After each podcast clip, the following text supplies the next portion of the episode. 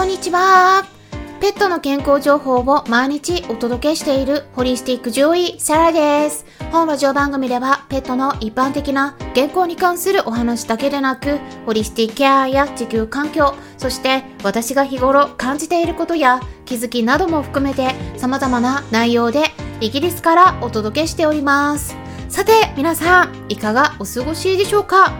私の方はですね、熱も少し下がって、まあ37度台っていう感じでなんとか復活してはいる状態なんですが関節の痛みと喉の痛みがね昨日はちょっときつくてなんかねまだ完全にこの喉の調子がね回復してない感じでちょっと声が今日おかしい感じなんですけれどもまあその辺りも、えー、ご了承いただければと思うんですがまあ、落ち着いてきてはいるので全体的にはね、まあ、お薬を飲むのをやめてはいるんですが、まあ、薬の使い方次第でやっぱりね痛みも取れたりするので、まあ、私はその辺りについて今回ねお薬関連の話ステロイドについてお話ししていきたいと思います興味のある方は是非最後まで聞いてみてくださいはい多くの飼い主さんがね結構嫌がるお薬の代表がステロイドなんですよね。うん。まあ私もね、実はそんなに好きではないし、まあ、このお薬使う時はもう最終手段にするべきだと考えています。まあ、なぜか言いますと、まあ、効果が抜群で効き目が出やすい反面、その後に反動として副作用の影響が跳ね返ってくることがね結構あるからなんですよねこれはワンちゃん猫ちゃんでも結構見られているし、まあ、そういったお薬によって逆に病気になってしまった例を私も見ています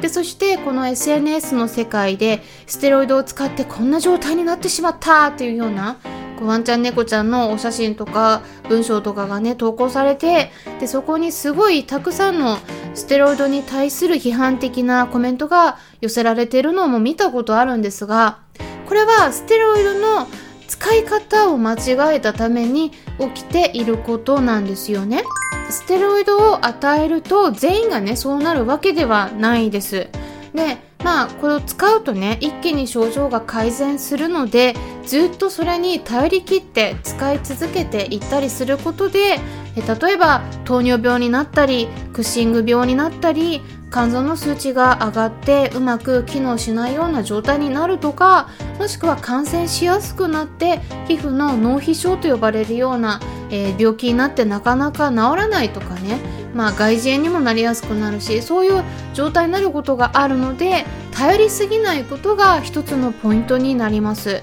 ただし使う時はねきちんと量も入れる必要があるし免疫が絡んだ病気とか抗がん剤を入れる時もステロイドとセットで使われることが多いので、まあ、がんとかステロイドがお薬として欠かせないような病気っていうのもありますね。でもそういった病気になった場合にステロイドを使わないと絶対に治らないのかって言われたらそれはねそんなことないんです実は、まあ、例えばうちの猫ジョバンニの慢性腸症の場合でも可能性としては消化器型リンパ腫かもしくは炎症性腸疾患だということで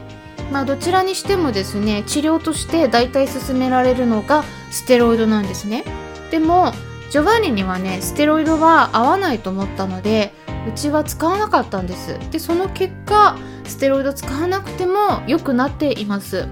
まあ、合わないっていうのはねまずジョバンニは血糖値がね上がりやすいんですね。検査でもね大体血糖値高めに出てしまうっていうこととあと感染しやすい体質で今までにも何度も皮膚の細菌感染による皮膚病とかあと肛門腺も産んでしまって破裂するっていう問題を起こしてきているといったことがあるのでまあもともとですね多分体の中のステロイドのホルモンもねちょっと高めの状態だと思うんですよねジョバンニの場合。まあそういう猫ちゃんとか言ったらね多分そういう感じなんですよ。なので、まあ、ステロイドをねそういう子に使ったりするとちょっとねその今抱えている問題が悪化する可能性があるなと思ったので使ってないんですね。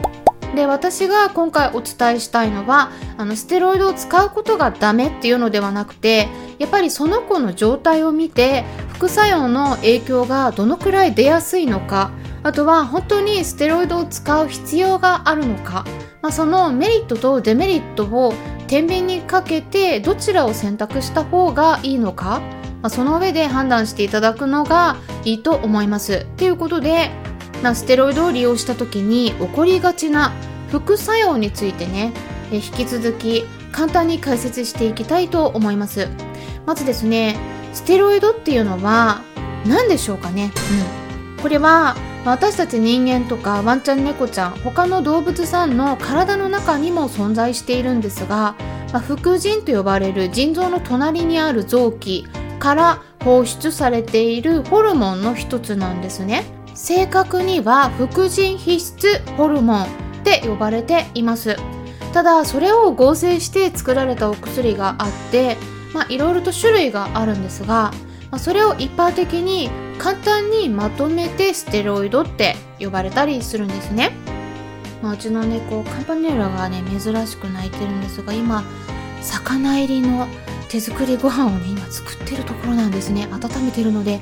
香りが出てきてね早く食べたいって言っております。まあちょっとそれは余談なんですが。でこのステロイドっていうお薬の特徴としては免疫系の働きを抑えるので、まあ、そこから免疫に関わっている細胞、まあ、代表的なのは白血球になるんですがそういった細胞の動きを抑えるんですね。なので、まあ、炎症を抑える効果が高いのと免疫も抑えるってよく言われてると思うんですがただ白血球っていうのはね感染から身を守る役割もしているのでその動きを抑えることによって今度は感染しやすくなるという状態になってしまうんです。なので、まあ、そういった副作用があるのとあとはよく起こりがちなのはお水をたくさん飲んでおしっこをたくさんするようになるっていうことですね。まあ、これは猫ちゃんよりもワンちゃんでよく起こりやすいのでステロイドを飲むことがある場合は是非注意して見守ってあげてください、まあ、結構ね飲んでからすぐにそういった症状が出ることもあってもしくは注射の場合でもね、まあ、当日か翌日から出る場合もありますね。でひどい場合は夜中に何度もおしっこしたがるのでもうなんかそのせいで眠れないって言ったことも起こる場合があります。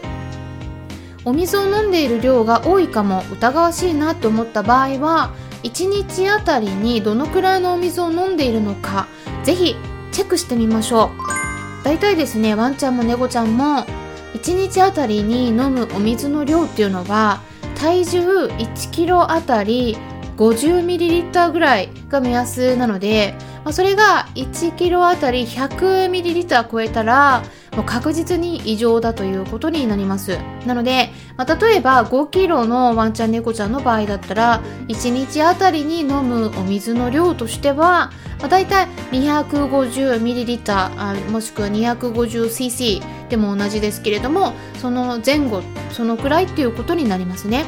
で、それからワンちゃんの場合では、パンティングといって、呼吸が荒くなる様子が見られることもありますね。これは体のホルモンの状態が変わることによって起こりがちになるのとその他には食欲も異常に出てくるので太りやすくなったりもしますね。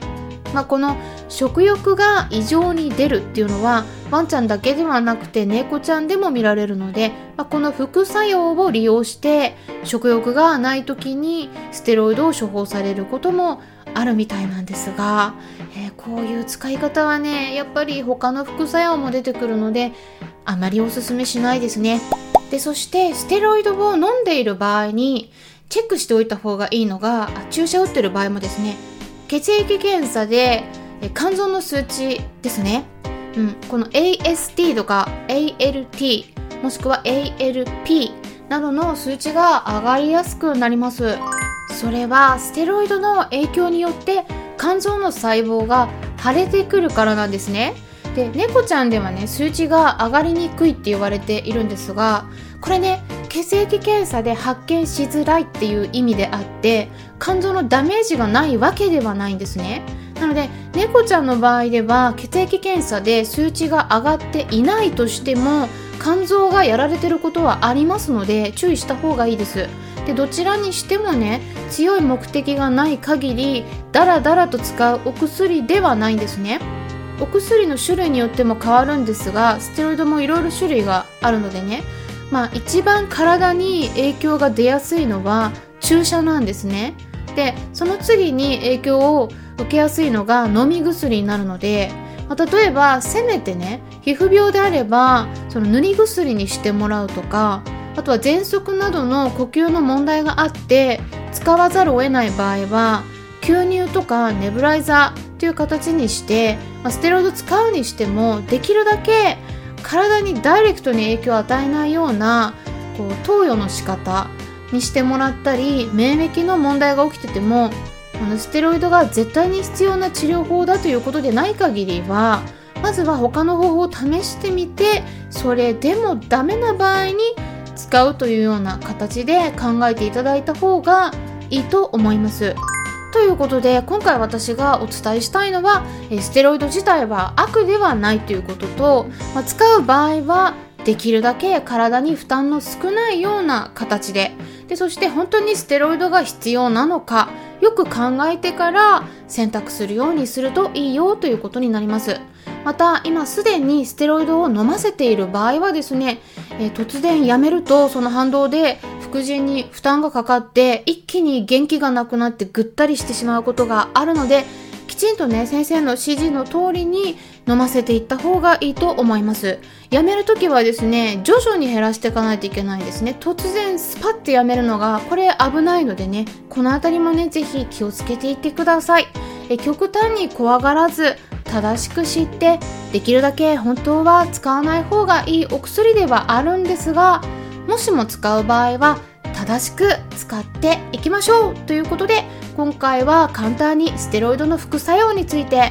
お話ししていきました。この音声を聞いてくださった方々にとって参考になれば嬉しいですし参考になったという方はよろしければいいねボタンのクリックとかフォローもしてくださるとさらに嬉しいです。いつも私の Twitter の方リツイートしてくださったり Instagram の方でもいいねボタン押してくださったり紹介してくださってる方々本当にありがとうございます。いつも励みになっております。そしてですねちょうど明日イベントがありますよ。7月9日土曜日の夜9時からクラブハウスでお悩み相談会を開催します。はい。はいということで、えー、これねちょっと突然立ち上げた企画なのでどのくらいの方が来てくださるかわからないんですけれども